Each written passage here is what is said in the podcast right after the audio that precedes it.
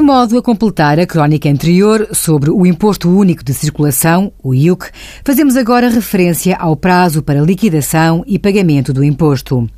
Embora o código do IUC não se refira expressamente ao prazo de pagamento, deve entender-se que o prazo para pagamento voluntário é o mesmo que é concedido para a liquidação. Assim, no ano da matrícula ou registro do veículo em território nacional, o imposto é liquidado e pago nos 30 dias posteriores ao termo do prazo legalmente exigido para o respectivo registro. Nos anos seguintes, o imposto deve ser liquidado e pago até ao fim do mês em que se torna exigível.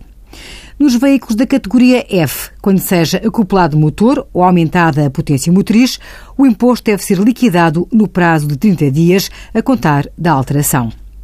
Nos veículos não sujeitos a matrícula e que não sejam veículos de mercadorias de peso bruto igual ou superior a 12 toneladas, que permaneçam em território nacional por um período superior a 183 dias, seguidos ou interpolados, em cada ano civil, o imposto deve ser liquidado no prazo de 30 dias a contar do termo do período daqueles mesmos 183 dias. Envie as suas dúvidas para conselhofiscal.tsf.occ.pt.